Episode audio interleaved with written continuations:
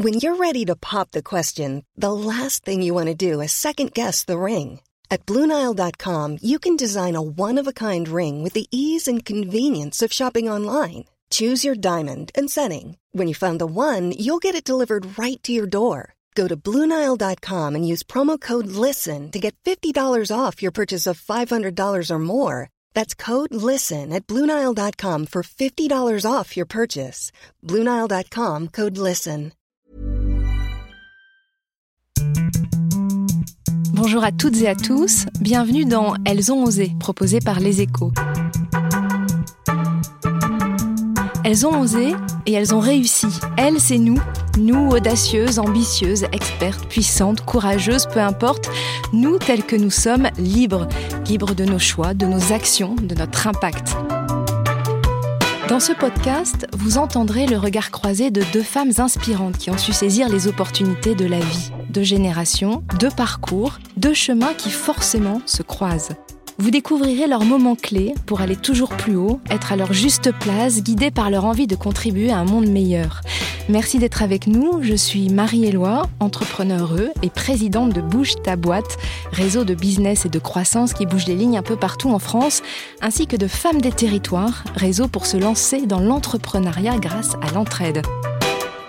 Aujourd'hui, je reçois deux femmes de grande détermination et de charisme. Deux femmes qui sont arrivées là où on ne les attendait pas forcément au départ, en prenant des risques, en gravissant un à un les échelons, et qui nous montrent que tout est évidemment possible. Bonjour Marie-Claire Capobianco. Bonjour Marie. Alors vous êtes ex-directrice des réseaux France du groupe BNP Paribas, ex-membre du comité exécutif également de BNP Paribas. Ça veut dire que vous aviez en responsabilité les 28 000 collaborateurs qui s'occupent des clients sur le territoire français, avec en prime de nombreux engagements extérieurs euh, à la banque. Bonjour Mejdana Dari. Bonjour Marie. Vous êtes fondatrice et présidente de Green Village, une application collaborative de gestion des fruits et légumes pour lutter contre le gaspillage alimentaire à la source, c'est-à-dire avant la vente aux consommateurs. Et ensemble, aujourd'hui, j'espère que nous vous donnerons envie de forger toujours plus votre propre destinée. C'est un beau message. Ça commence bien, Marie. Ouf. Toutes deux, vous avez accepté de commencer par partager avec nous deux moments clés de nous raconter deux jours où vous avez fait des choix décisifs qui ont transformé votre vie. Alors, on va commencer avec vous, euh, Marie-Claire Capobianco. Mmh. Vous étiez donc jusqu'en 2019 la directrice des réseaux France de BNP Paribas. Vous comptez parmi les rares femmes à avoir occupé un poste aussi élevé dans un grand groupe français.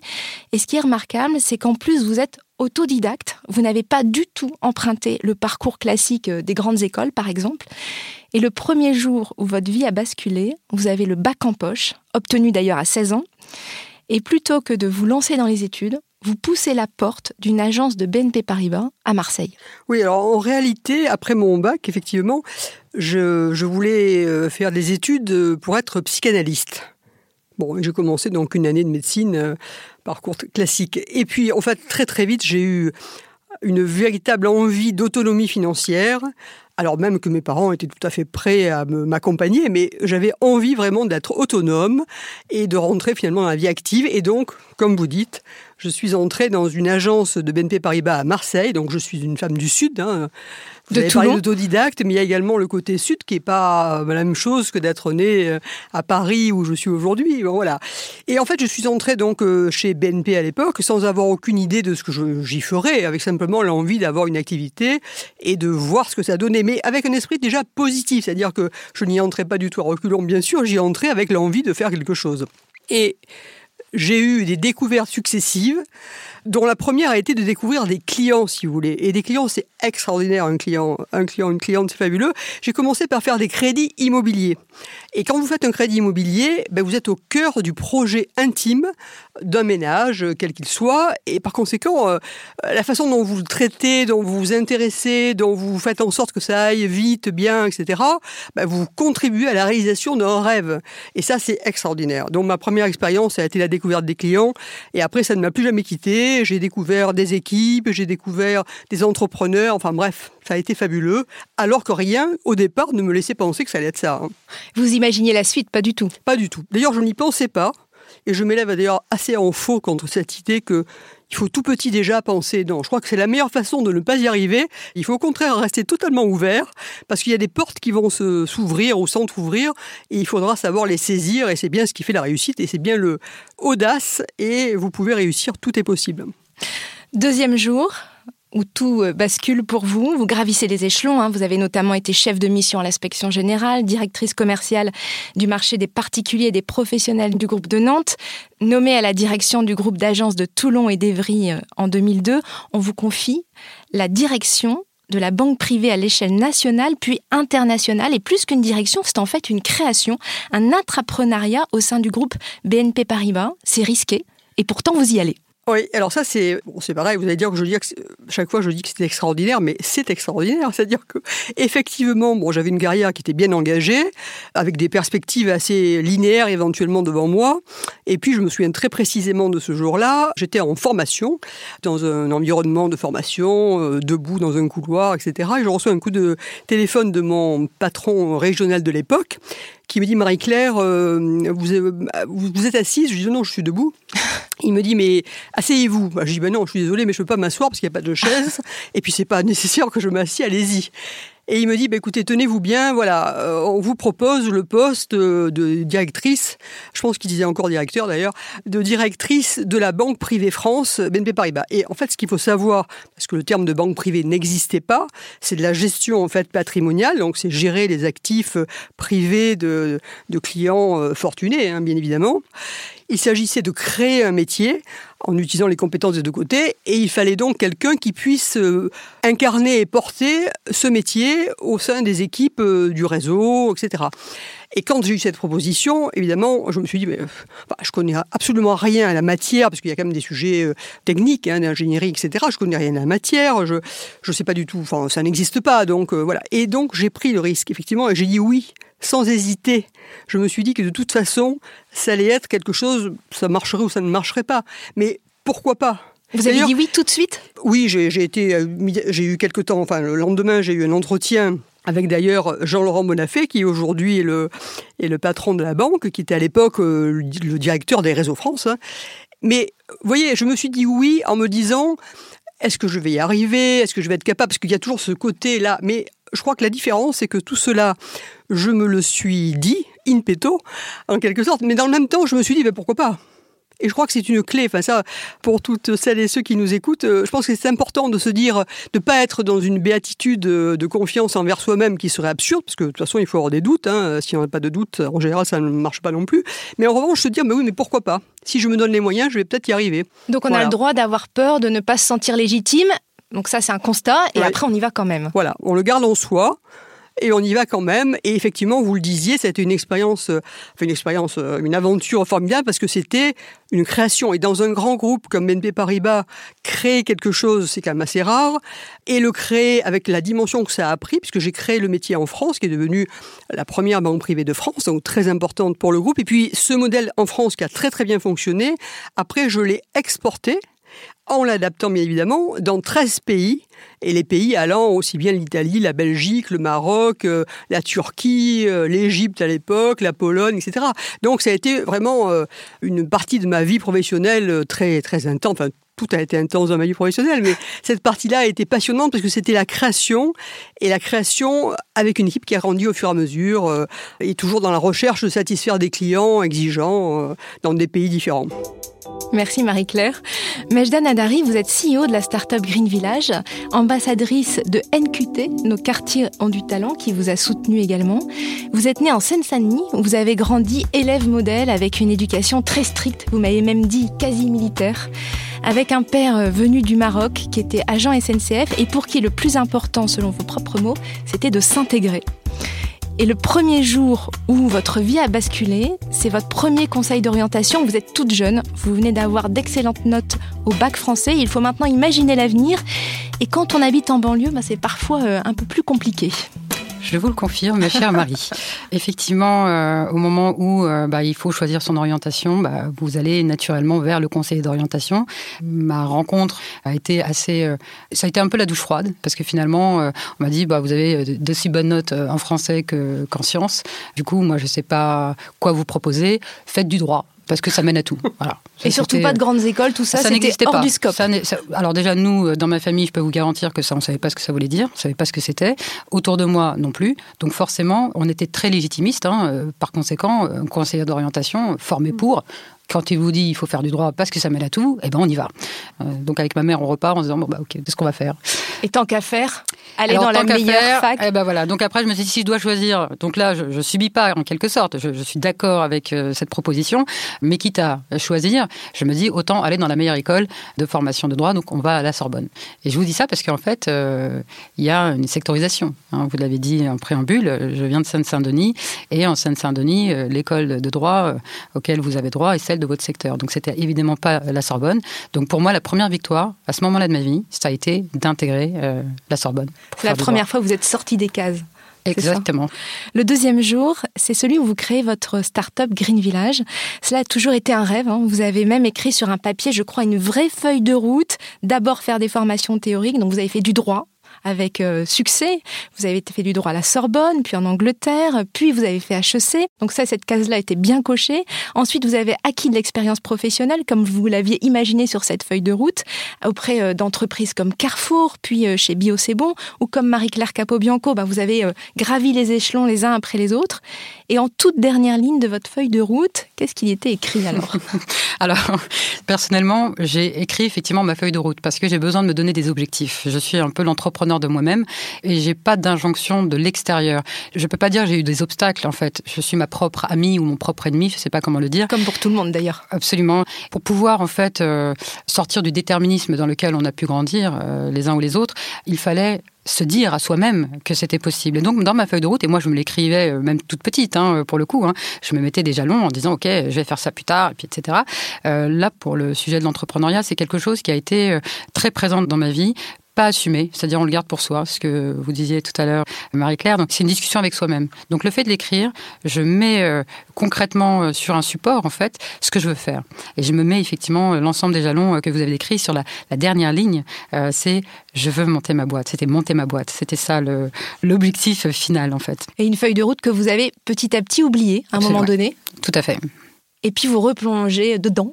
Oui, parce que la vie euh, vous rattrape, euh, je sais pas, donc on est un petit peu euh, dans un quotidien qui est très riche évidemment et qui est très enthousiasmant et on fait plein de choses et pareil, ce que disait Marie-Claire, donc on se pose pas forcément de questions, on n'a pas de certitude, donc mm. on saisit les opportunités. C'est vrai que je suis arrivée dans ma dernière expérience dans un groupe qu'il fallait construire, donc vraiment de tout petit hein, au départ, et puis avec une croissance extrêmement rapide et développement à l'international où j'ai pris des avions un peu partout en Europe, en Espagne, au Portugal en Suisse, au Japon, pour monter euh, ces entreprises. Et, euh, Bio, c'est bon. Absolument. Et là, on se dit, tiens, je me rapproche de ma feuille de route, mais je l'avais oubliée.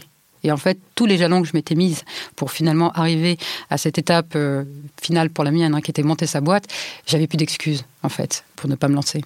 Sauf que, donc, du coup, vous y mettez, vous lancez votre, votre entreprise, sauf que vous oubliez, enfin, vous n'oubliez pas, mais vous n'en parlez pas autour de vous. Parce que pour votre père, l'entrepreneuriat, c'est. Euh, pas un modèle. Vous m'avez dit, c'est pas un modèle, c'est comme être drogué presque. Et du coup, vous mettez. c'est une drogue. Une, vous très bonne drogue, oui. vous avez raison. Et du coup, vous mettez deux ans à lui avouer que vous avez créé votre entreprise. Absolument. C'est terrible de dire ça comme ça, Marie, mais, euh, mais c'est la vérité. Euh, en fait, c'est pour protéger papa. Si tu m'écoutes, papa, c'était vraiment pour te protéger. la réalité, c'est que voilà, moi, j'ai grandi avec un papa qui a fait toute sa carrière dans, dans une très belle entreprise hein, qui est la SNCF. Et du coup, pour lui, c'était euh, ça, le modèle d'intégration. C'était ça, le modèle de réussite. Et créer son entreprise, c'était repartir de zéro. C'était la, la, peur, en fait, hein, de l'inconnu, de est-ce qu'elle va réussir, est-ce qu'elle va pouvoir manger à sa faim. Il y a plein de choses qui se sont télescopées. Et effectivement, j'ai attendu un petit moment avant de, lui avouer euh, que j'avais monté mon entreprise. Et comment ça s'est fait? Il était dans son salon. Pardon, hein, c'est. Il était assis. Oui, il était assis. Lui, il était assis. Il était assis pour le coup, et heureusement. Donc, euh, comment vas-tu, ma fille? Super, très bien. Et puis, je lui pose euh, un article euh, d'un magazine où on fait la promotion, effectivement, de mon entreprise, de ce que je fais. Et là, il comprend pas, il me regarde. et puis, je dis, papa, papa, j'ai monté ma boîte. Alors, le fait qu'on en parle, mm. ça lui a fait monter les larmes aux yeux, en fait. Il y a eu d'émotion. Et dans son regard, à ce moment-là, ça, ça, voilà, il, disait tout dans ses yeux. Il était fier de moi. Et, les mots, on est très pudiques dans ma famille. Donc, mm. évidemment que ça sort pas aussi facilement facilement que, que ce que je vous, je vous traduis maintenant. Mais voilà, dans son regard, dans cette émotion pure, sincère, de surprise, il était fier de moi. Pour lui, j'avais réussi.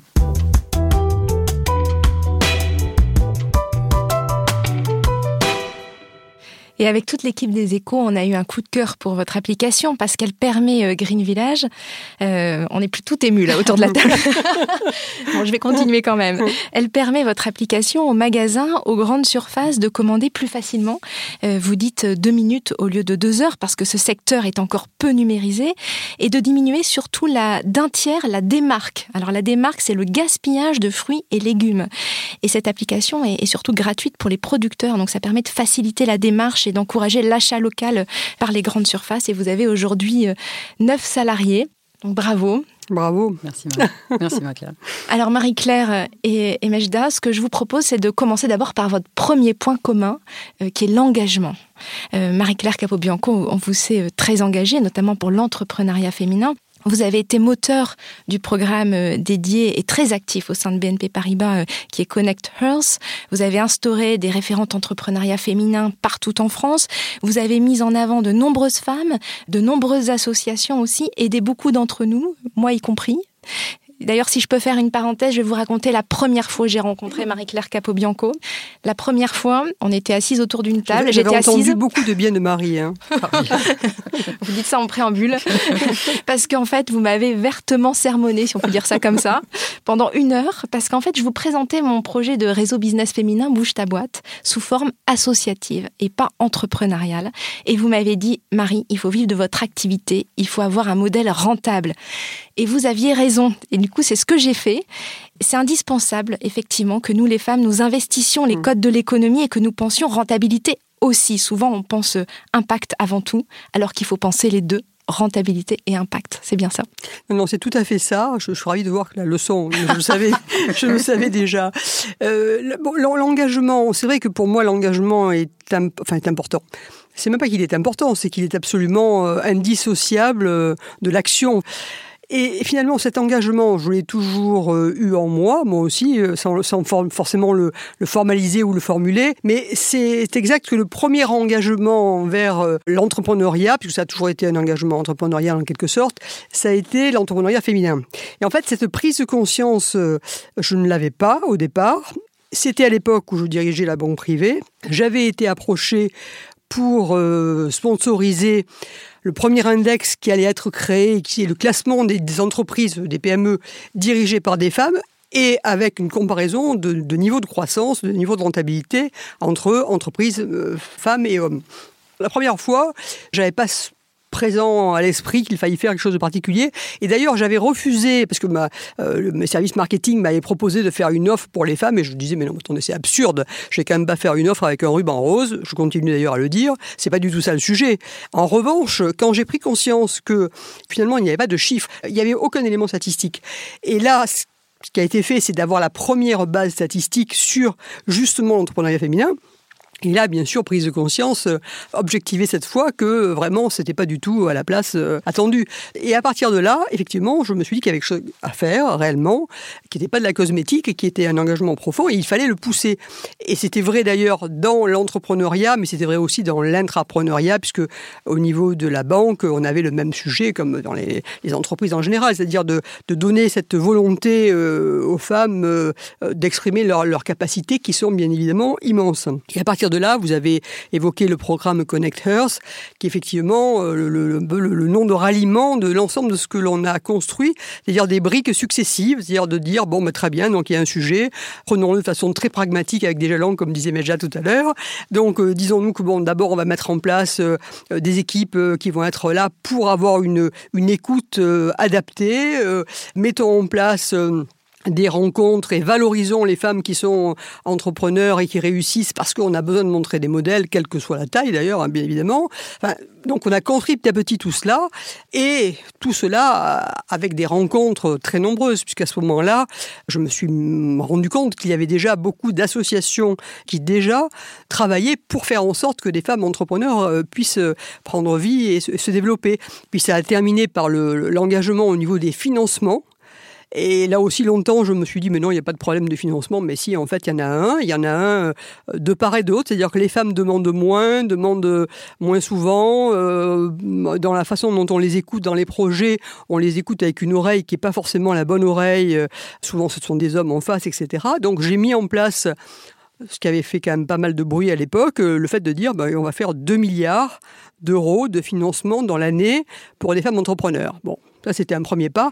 Et puis le deuxième pas plus récent, ça a été l'engagement d'investissement en fonds propres, puisqu'on sait que c'est un des nerfs de la guerre important. Donc dans le capital des entreprises. Dans le capital des entreprises. Et donc là, euh, pareil, quand on regarde les chiffres, c'est 3 à 5% en fait simplement des investissements en capital qui se font dans des entreprises fondées ou dirigées par des femmes. C'est bien évidemment très insuffisant. Alors là, c'est dramatiquement insuffisant. Et donc, on a pris le premier engagement. À l'époque, j'avais dit 10%. Euh, c'était très faible, 10%. Bien sûr, mais c'était un premier pas. Il faut des pas. Je pense qu'il ne faut pas, faut pas se donner l'ambition tout de suite d'être très très large. Il faut au contraire se dire, bon, on va commencer par quelque chose qui soit faisable, difficile mais faisable. Puis petit à petit, on monte, euh, on monte en gamme. Et puis, ça donne euh, envie aux autres de s'y coller aussi et de s'engager également. Mejda, est-ce que vous, vous aviez des rôles modèles de, femmes entrepreneurs autour de vous quand vous êtes lancée? Malheureusement non, parce que euh, si vous cherchez euh, femmes tech issues des quartiers, euh, ça tombe quasi au niveau zéro.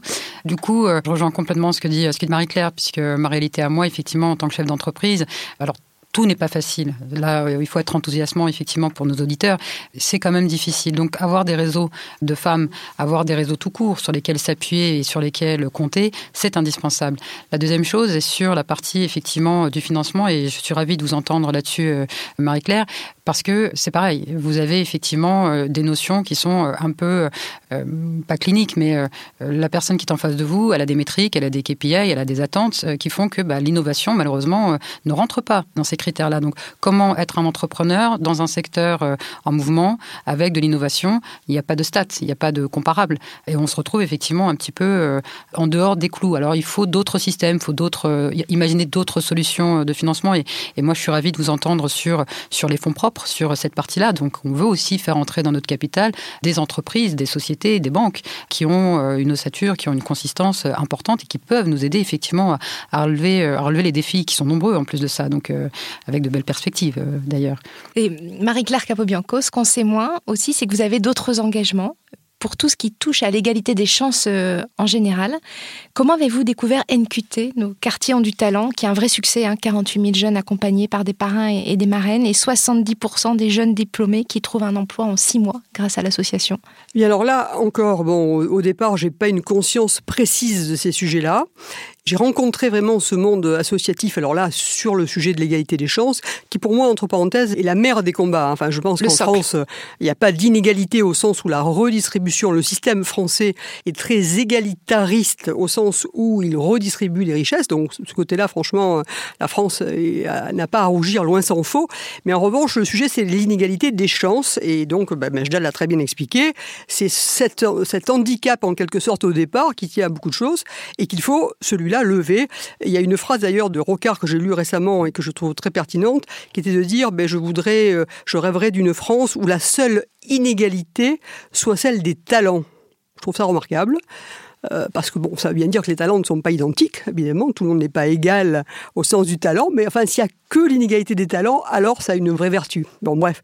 Et donc, j'ai découvert, moi, ce monde, euh, ce monde associatif, il travaille énormément là-dessus, et notamment euh, nos quartiers en talent avec Yazid Shir, qui est un homme absolument remarquable. Je l'ai découvert en, quand j'ai pris la direction donc des réseaux France. Et la, banque a toujours été, depuis longtemps, et d'ailleurs ça a daté de 2005, des émeutes dans les banlieues, euh, où euh, nous avions, enfin Michel Pabot à l'époque avait voulu justement vraiment agir de façon très concrète pour pouvoir euh, faire en sorte d'accompagner euh, le fait que dans les banlieues, il y ait, bah, la capacité à se développer euh, tout à fait différemment.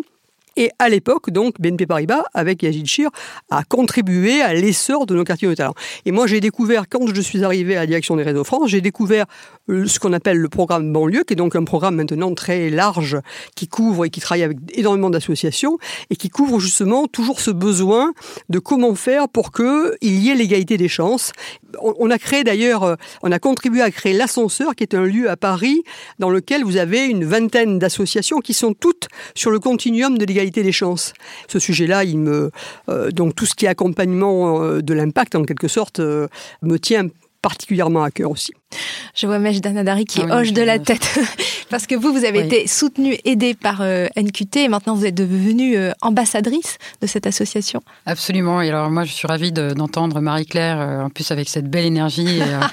Et, on sent qu'elle est combative et que c'est des sujets qui, lui portent à cœur. Et puis moi, je, suis ravie encore une fois de, de vous entendre là-dessus parce que le sujet de l'égalité des chances, effectivement, est au cœur du bien vivre ensemble. Pour qu'on réussisse une société où nous sommes tous, on peut incarner le triptyque euh, liberté, égalité, fraternité, il nous faut euh, effectivement euh, à un moment donné travailler sur ce sujet-là. C'est un sujet de fond. On est dans un contexte très compliqué, je dirais aujourd'hui. Il y a des énergies, il y a du talent, il y a effectivement des personnes qui sont prêtes à relever le défi et à retrousser ses manches. Maintenant, il faut qu'aussi la société les reconnaisse, ces, ces personnes-là. Donc par ailleurs, si je peux une petite digression, euh, on soutient avec quelques camarades du CPV, Conseil présidentiel des villes, un projet de proposition de loi hein, dont je fais partie absolument. Qui a été instauré par Emmanuel Macron. Absolument, me marier euh, pour ces précisions, merci, parce que c'est vrai que euh, du coup, avec quelques-uns de mes camarades, on a monté un projet à côté, une commission, et on soutient effectivement un projet de proposition de loi pour l'égalité des chances mmh. dans tous les aspects de la société, que ce soit dans le public, que ce soit dans le privé, pour que des femmes puissent euh, effectivement euh, prendre des postes à la hauteur de leur qualification et puis qu'on ait plus ce plafond de verre. Mmh. Donc dans les administrations, plus de femmes, dans les COMEX, plus de femmes dans les conseils d'administration, plus de femmes euh, dans l'audiovisuel, à des postes clés. Parce que voilà, on, parce qu'apparemment on fait aussi partie de la diversité, figurez-vous. alors donc qu'on est la moitié de l'humanité. Alors qu'on est quand même la moitié de l'humanité, donc c'est assez remarquable. Mmh. Et d'ailleurs, si je peux me permettre une petite anecdote, moi j'ai travaillé en Afrique à un moment. L'Afrique, 70% du PIB, c'est l'agriculture. Et savez-vous que euh, ce sont des femmes mmh, qui gèrent Bien sûr, euh, bien sûr. Ce sont elles qui sont les plus remarquables. C'est incroyable. Moi, j'ai vu mmh. des choses, des, parcours extraordinaires. Et je me dis, on, devrait, euh, nous aussi, y arriver. Et, et aujourd'hui, effectivement, c'est un sujet qui me tient particulièrement à cœur. Et tout ça nous amène directement euh, au sujet de l'exemplarité. Euh, c'est quelque chose, je pense, qui vous tient à cœur euh, toutes les deux. on le sait, aucune femme PDG aujourd'hui dans les 60 plus grandes entreprises françaises. Dans les COMEX, qui sont les vrais organes de décision des, des grandes entreprises, il n'y a seulement que 17% de femmes. C'est un chiffre qui n'évolue pas beaucoup. Si on inverse les chiffres, c'est encore plus parlant. Ça donne 83% d'hommes dans les organes de décision. Vous, vous avez été, Marie-Claire, euh, la première femme au COMEX de BNP Paribas. Comment ça s'est passé pour vous? Peut-être d'abord nous raconter euh, ce, je moment. raconter l'anecdote. Non, après on viendra sur le fond des choses. Voilà, mais, ça. mais, le côté anecdote est, amusant. En fait, donc oui, effectivement, il n'y avait pas de femme du tout dans le comité exécutif de, BNP Paribas. Mais en revanche, la, enfin, la fonction que j'allais occuper, c'est-à-dire de diriger les réseaux francs, je succédais d'ailleurs à ce moment-là à François Villeroy de Gallo, notre gouverneur de la Banque de France actuelle. Et donc, euh, la, fonction euh, impliquait finalement dans le comité exécutif, donc c'était assez naturel. Mais je ne pensais pas du tout ni à cette fonction, mais donc euh, au comité exécutif. Et il se trouve que nous sponsorisions, j'avais lancé le sponsoring de, des BFM Awards sur la catégorie saga familiale, banque privée parce que c'était l'histoire d'entrepreneurs qui se transmettent le flambeau au travers des générations. Donc je suis très attaché aussi à ce côté générationnel que vous évoquiez. Donc je dois remettre en prix. Je suis donc je crois que c'était le théâtre Marigny. Bon, c'est quand même assez imposant d'être sur la scène du théâtre Marigny, les journalistes, euh, euh, le, public, nombreux, enfin, euh, des entrepreneurs, etc. Et il se trouve que le mon président de l'époque, c'était Baudouin Pro, donc président de l'NP Paribas, monte également sur scène avec moi. Donc nous étions une dizaine de personnes sur scène. Et pendant que le journaliste parlait, il se penche vers moi, il me dit Alors Marie-Claire, vous êtes, vous devez être contente. Alors je le regarde, bon, je, dis oui. Enfin, moi, par nature, je suis contente, donc je dis oui. Et puis, toujours très à voix très très basse, il me dit, mais euh, ça, ça va quand même être pour le corps social de la banque, ça va être quand même un événement euh, très majeur, très important. Alors là, je me dis, mais de quoi il me parle? Enfin, je suis vraiment. Euh, bon, bref, enfin, tout ça pour vous dire, j'étais intérieurement totalement en me disant, mais tu, tu as l'air une cruche absolue. Là, je, je ne savais absolument pas de quoi il me parlait. Et j'étais face à des gens qui me regardaient. Donc, euh, bon, donc je suis restée très digne. J'ai dit oui, oui, oui. J'ai, et après, j'ai su, en fait, le lendemain, effectivement, j'ai eu la proposition et la nomination. Voilà comment ça s'est passé sur la scène du Théâtre Marie. C'est pas mal comme histoire, quand même, je trouve. Et ça nous fait du bien parce qu'on voit qu'on est tout à peu près pareil, quand même. Ouais, tout à fait. Non, mais alors après, sur le après, sur le fond du sujet, qui était donc euh, euh, ce, ce, métier que j'ai exercé avec passion pendant huit ans, qui m'a fait donc entrer au comité exécutif et être la première femme au comité exécutif du groupe NP Paribas. Bon, c'est vrai que je l'ai, je l'ai très bien vécu. Je veux dire, j'ai pas eu de difficultés particulières. J'ai toujours été très à l'aise et très, et très bien avec mes collègues, donc masculins exclusivement. Je suis restée seule femme pendant cinq ans. Et puis après, il y a eu une deuxième femme, puis une troisième femme. Bon, et puis donc, il y a bien sûr des prévisions maintenant d'augmenter significativement. Mais je me suis sentie, euh, je portais déjà cet engagement de responsabilité, mais là, j'ai mesuré à quel point ça avait l'importance pour euh, bah, l'ensemble euh, des jeunes femmes, des hommes aussi, mais des jeunes femmes de la banque, de se dire, bah, il y a une femme aujourd'hui qui est au comité exécutif du groupe. Et je me suis sentie très en devoir d'exemplarité là-dessus. Et vous qui avez vécu ça de, de l'intérieur, que préconisez-vous pour que ce chiffre, qui est très bas de femmes au COMEX, augmente? Bon, alors il y a la grande question des quotas. Moi, les quotas, comme beaucoup d'ailleurs, intellectuellement, philosophiquement, je suis contre évidemment, le quota. Parce que c'est humiliant. C'est humiliant. De devoir mettre des quotas pour qu'on y soit. Voilà. Mais clairement, euh, je pense que euh, s'il n'y avait pas eu de quotas, la loi Copé-Zimmermann, franchement, on n'en serait pas là dans les conseils d'administration. Donc je pense qu'il faut clairement, alors qu'on l'appelle quota ou qu'on l'appelle objectif, peu importe, la sémantique n'a pas beaucoup d'importance. Mais en revanche, il faut vraiment que les entreprises se donnent des objectifs précis. Et l'objectif, il est bien sûr, il y a un chemin. On ne passe pas du jour au lendemain euh, à une parité, ça n'aurait pas de sens. Mais il y a un chemin à faire, fonction de chaque entreprise et donc ce chemin doit être fait de façon volontariste. Et ça suppose d'avoir des viviers, ça suppose d'avoir une exigence systématique d'avoir des candidatures hommes et femmes sur un poste. il y a tout un processus euh, qui est construit, qui existe, pour arriver à ce qu'effectivement, il y ait beaucoup plus de femmes dans des fonctions de la nature. Ah oui, sinon ça risque de pas bouger beaucoup, euh, effectivement. Et Mejda, c'est un peu la même chose. Il y a très peu de femmes, on en parlait tout à l'heure, à la tête de start-up. Selon le, le, collectif Sista, il y a seulement 5% des start-up qui, euh, qui sont dirigées par des femmes, une ou plusieurs. Et si on inverse à nouveau les chiffres, ça fait 85% des start-up qui ont été fondées par une équipe 100% masculine.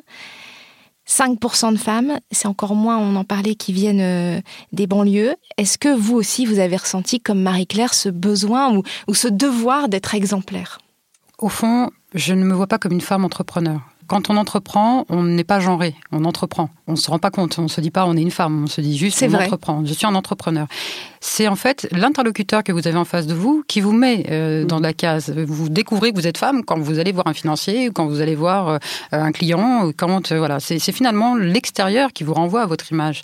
Et c'est ça qui me dérange finalement au fond. Hein. Si je peux me permettre une petite anecdote, je reprenais ce que disait Marie-Claire. Aujourd'hui, vous avez des entreprises qui considèrent que c'est difficile pour elles d'avoir des femmes à des postes stratégiques, à des postes clés, parce qu'elles manqueraient de candidature bien entendu. C'est la phrase, oh, on n'en trouve pas des femmes. Ça, c'est la phrase qu'on entend sujet, partout. Oui, Donc ça, c'est euh, effectivement le sujet sur l'égalité des chances. Il n'y a pas de quota. On demande juste l'égalité des chances, de pouvoir au moins arriver à proposer une candidature et que celle-ci soit lue. On ne demande pas à ce qu'elle soit recrutée. Elle demande juste à ce qu'elle soit regardée. Et à partir de là, l'entreprise se débrouille. S'agissant de l'entrepreneuriat, encore une fois, hein, promouvoir l'entrepreneuriat au féminin, c'est indispensable parce que vous avez énormément de freins que vous vous mettez euh, tout seul dans votre coin euh, en vous disant que c'est pas possible.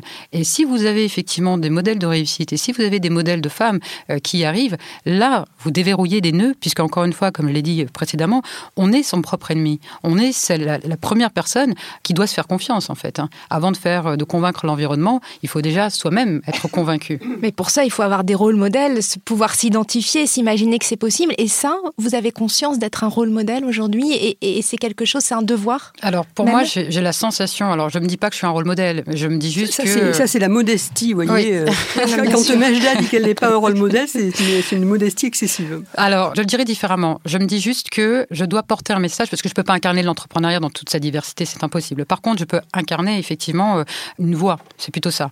Et là, qu'est-ce que ça implique? Ça implique une forme de, de liberté. Ça implique euh, se sortir en fait du fameux déterminisme dans lequel on peut se mettre soi-même en se disant que si tu as l'envie, une idée, que tu sais que tu peux rassembler des gens autour de toi pour entraîner le mouvement, pour incarner ton message, et tu as envie d'y aller, tu vas avoir autour de toi des gens qui vont t'accompagner, qui vont te soutenir. Et c'est ce réseau-là qu'il faut trouver, c'est ce réseau-là qu'il faut structurer, c'est ce réseau-là qu'il faut même créer parfois euh, pour encourager ces créatrices d'entreprises. Donc c'est plus dans ce sens-là que mon implication et que mon engagement va, va se faire. C'est pour donner des clés, donner des outils, euh, déverrouiller ses nœuds, avoir un discours positif pour dire que c'est possible. C'est possible pour autant que tu aies envie, en fait.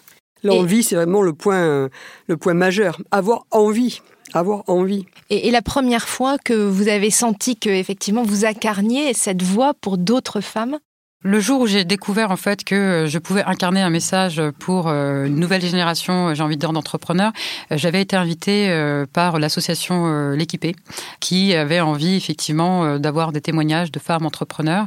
Et bah, moi, je suis venue effectivement parce que bah, c'est Agnières, c'est une population que j'aime beaucoup, c'est des jeunes lycéens en fait qui sont en train justement de chercher leur orientation. Tu te doutes bien avec mon parcours, j'étais la personne tout indiquée.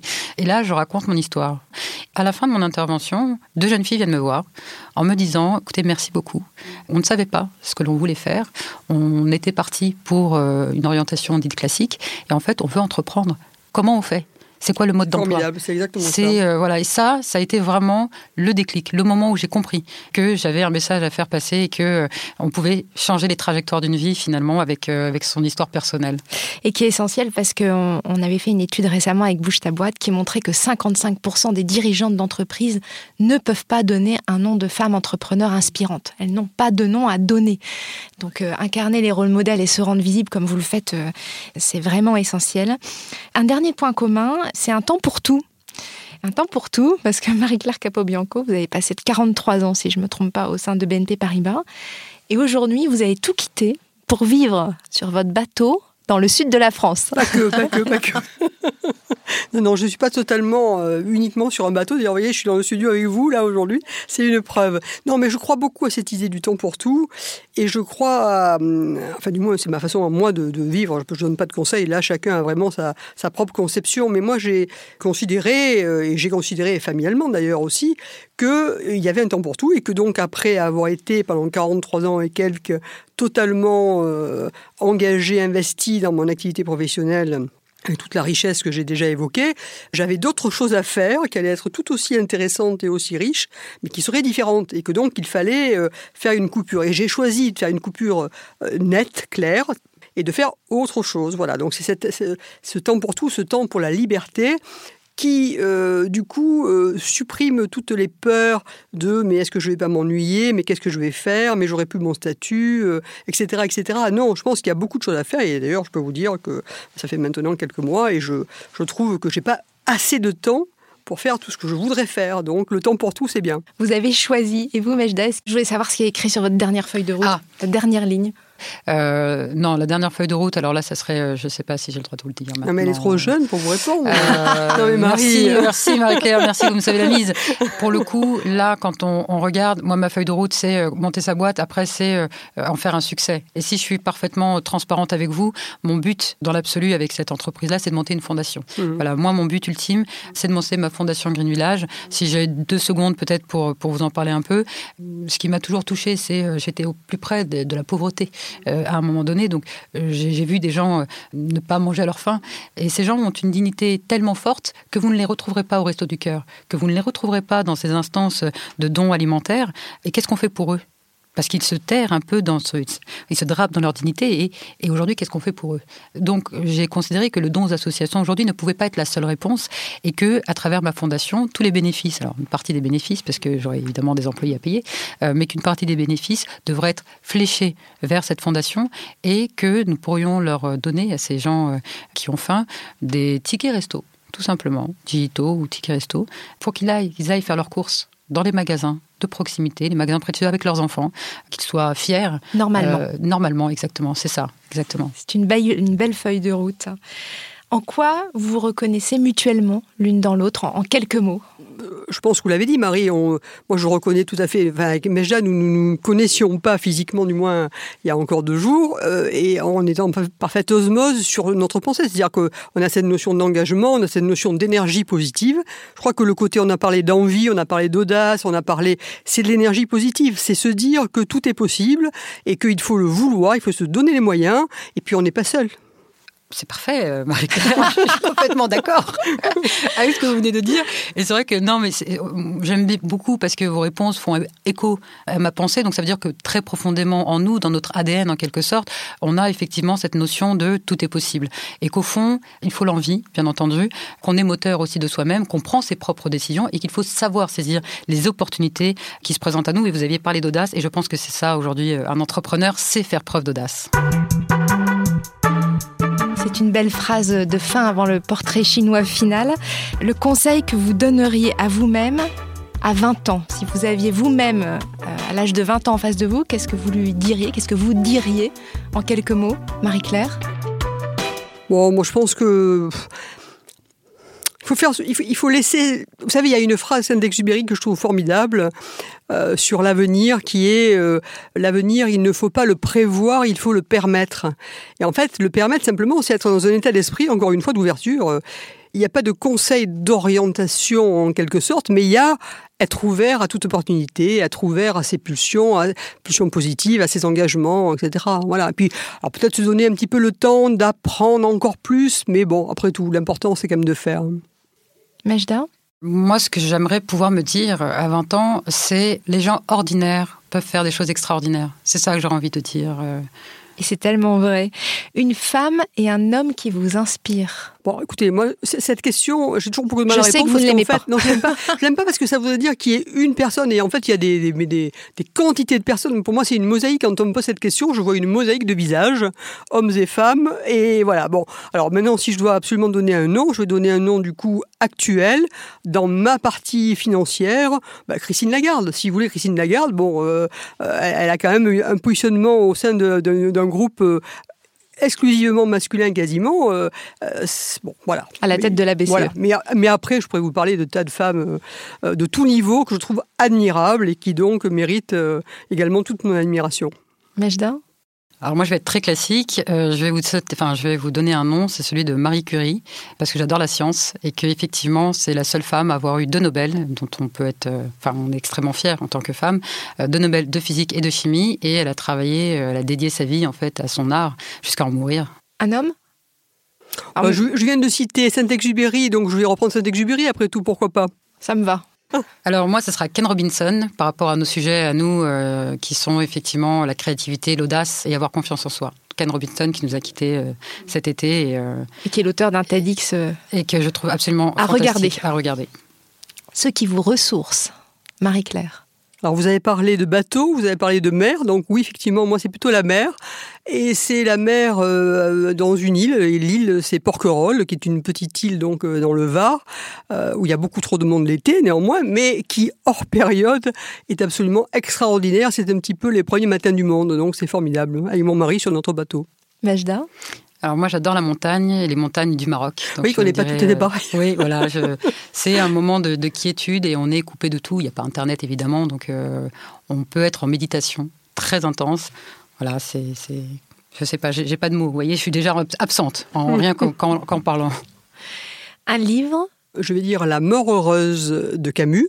Camus étant dans, dans mes, mon quatuor de tête d'écrivain. Et La mort heureuse, c'est son premier roman. Et c'est son premier roman qui a été publié après sa mort. C'est La quête du bonheur. Euh, et on y retrouve tout ce qui fait la force de Camus et que j'apprécie particulièrement. Alors moi, ça va être un livre que je recommande à nos auditeurs qui voudraient entreprendre. Euh, c'est très simplement la biographie d'Elon Musk, euh, parce que ça décomplexe beaucoup. Tout le monde aujourd'hui le porte au nu. C'est un entrepreneur de génie. Son parcours montre qu'il est passé par beaucoup d'étapes difficiles. Un gamin de Pretoria d'Afrique du Sud qui va émigrer au Canada pour se retrouver à Pennsylvanie aux États-Unis et enfin rejoindre Stanford. Autodidacte qui a appris tout ce qu'il devait apprendre seul dans son coin et qui s'est battu contre le monde à un moment donné. Donc je recommande vraiment ce livre-là. Et aussi euh, Entrepreneuriat au féminin mode d'emploi, écrit par Marie-Claire Capobianco. Non, ça n'a pas les mêmes vertus euh, au niveau écriture. Un film? On parlait de femmes inspirantes, alors j'étais restée sur le territoire français. Aux États-Unis, je recommande le film Joy. Je suis désolée, hein, je suis sur la thématique entrepreneuriat. Euh, c'est un film absolument extraordinaire porté par Jennifer Lawrence qui montre la détermination d'une femme à réussir coûte que coûte, qui est partie de rien et qui a monté un empire. Génial. Alors moi qui dans la vie suis très pragmatique, très ancré dans le réel et très sur des sujets en plus euh, économiques, là je vais parler de rêve. Alors je vais vous citer Diva, un film de Jean-Jacques Benex euh, de 81. Et simplement Diva pourquoi? Il y a une intrigue policière, ça ça n'a pas beaucoup d'importance, mais c'est en fait l'émotion, l'émotion d'un jeune postier devant le chant absolument euh, fabuleux d'une diva euh, qui chante la Wally de Catalanie. Et ça, c'est un moment, euh, enfin, c'est prodigieux. Et donc, je garde toujours cette scène du postier, le regard embué de larmes, écoutant Willema Winnings qui chante ce, chant extraordinaire. Est-ce que vous avez un merci, une gratitude envers quelqu'un ou quelque chose maintenant? Alors écoutez, c'est comme les, aux Oscars, je remercie mes parents. la vérité, c'est que oui, je remercie mes parents puisque, au fond, la première personne que vous appelez quand vous réussissez quelque chose. Ce sont vos parents. Et les premières personnes que vous allez voir quand vous avez une peine, que vous essuyez un échec, ce sont aussi vos parents. Donc c'est eux que je remercie aujourd'hui parce que ça a été le premier soutien euh, dans tout ce que j'ai entrepris euh, aujourd'hui. Alors moi, les parents, bien sûr, mon mari, enfin mon entourage familial, mais aussi, moi, je veux remercier également bah, les équipes, en fait, parce qu'en fait, j'ai eu tellement plaisir à travailler avec euh, toutes ces équipes euh, au sein de BNP Paribas. Euh, bon, voilà, c'est des tas de moments que j'ai en tête également, et je les remercie de tout ce qu'on a fait ensemble. Merci Marie-Claire Capobianco, merci, merci. Mejda Nadari. Vous écoutez nous donne encore plus le sentiment que tout est possible. Donc allons-y. Merci à, vous toutes et tous qui nous écoutez. Merci à Mathieu Thévenon et Théo Boulanger. Merci à Zaya Cassel pour toute l'organisation. Et si vous avez aimé ce podcast, je vous remercie de le préciser avec un sac étoile. Cela nous aidera à continuer sur cette voie. Merci pour vos commentaires que j'ai hâte de lire. Et rendez-vous dans un mois pour un nouveau podcast Elles ont osé avec les échos. D'ici là, gardons précieusement en nous cette citation de Goethe qui correspond si bien à l'esprit de ce podcast. Quoi que tu rêves d'entreprendre, commence-le. L'audace a du génie, du pouvoir, de la magie.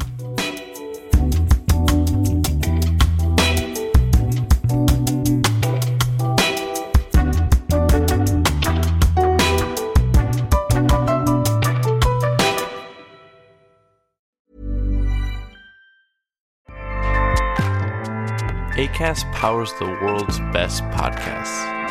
Here's a show that we recommend. Hi, I'm Jesse Cruikshank. Jesse